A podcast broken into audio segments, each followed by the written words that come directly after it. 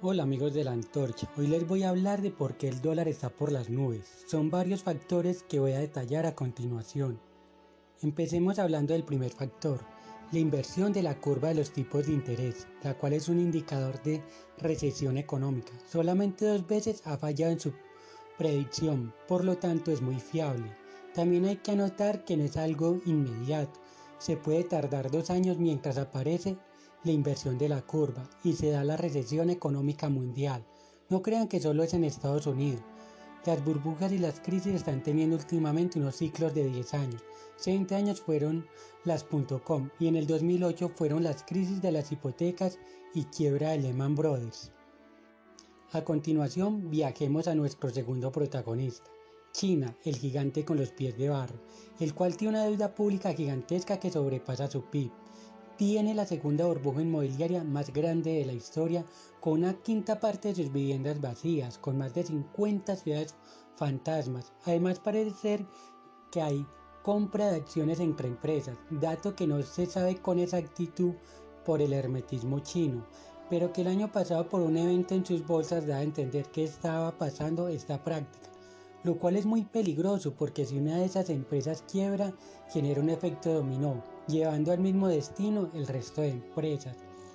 Además, a los chinos no le permitieron comprar empresas de tecnología en Europa. Son la fábrica del mundo, sí, pero quienes innovan son los Estados Unidos y Europa. China en un intento de cambiar esa situación de dependencia tecnológica intentó hacer varias adquisiciones de empresas europeas tecnológicas, pero los políticos europeos sacaron leyes que les prohibieron a los chinos conseguir su objetivo. Además no aguantó la guerra comercial con Trump, solo les estuvieron el pulso al mandatario norteamericano unos pocos meses. A la final, como se dice vulgarmente, se bajaron los pantalones. Eso demuestra que China no es tan fuerte como se piensa.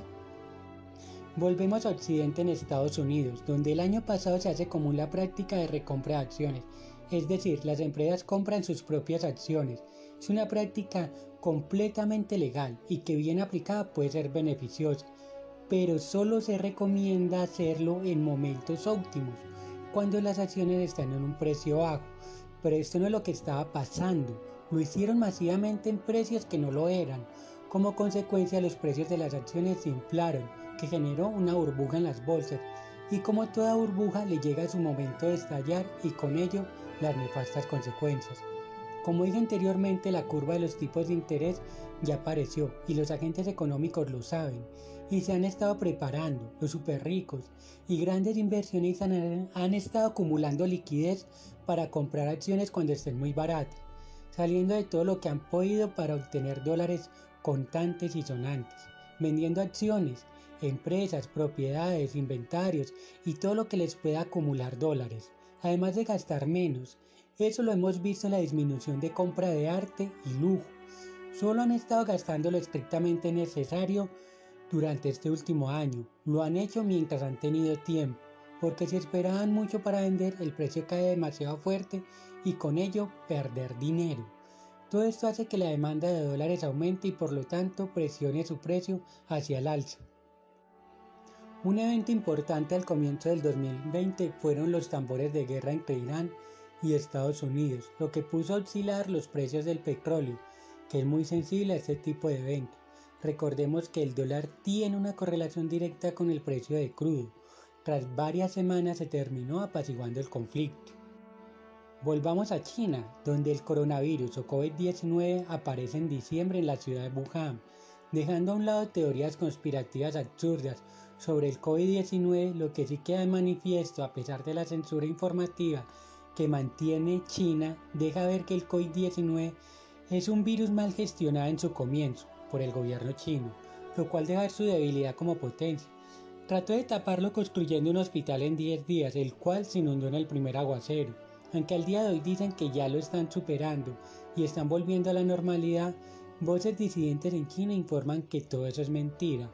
Pero ante el hermetismo chino es difícil saber la verdad.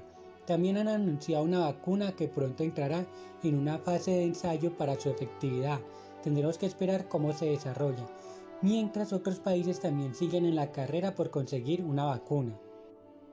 Volviendo al tema de la economía mundial, ante la burbuja y la necesidad de movimientos de grandes sumas de dinero se aprovecha el miedo por el COVID-19.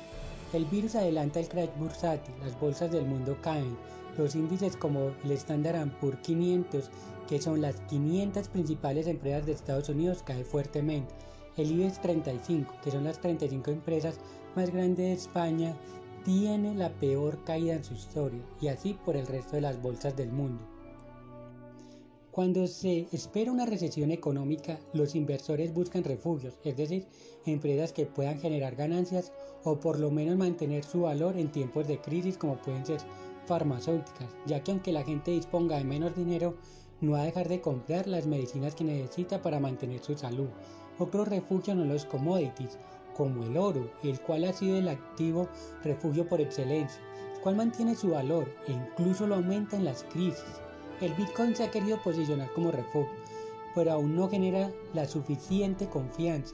Lo mismo con el resto de criptomonedas. Ante tanta incertidumbre, el dólar se convierte también en un activo refugio. Muchos buscan acumular dólares. Todo esto hace que se demanden más y más y este sube de precio por la fuerte demanda. También como medida se están comprando más deuda de Estados Unidos, generando que el valor del dólar suba. Como dije anteriormente, las ventas de acciones y demás bienes en busca de liquidez genera mayor demanda de dólares, aumentando su valor frente al resto de divisas. Vamos a ver el último factor que afecta al dólar y es la guerra entre productores de petróleo, Rusia y Arabia Saudita. Los dos no llegaron a un acuerdo y los saudíes castigan a los rusos que son aliados de sus enemigos en Oriente Medio, como lo son los chiitas, en especial Irán. El precio del barril cae abruptamente por sobreoferta y la disminución de demanda debido a que el coronavirus ha hecho que la producción china disminuya y con ello el consumo de petróleo también caiga.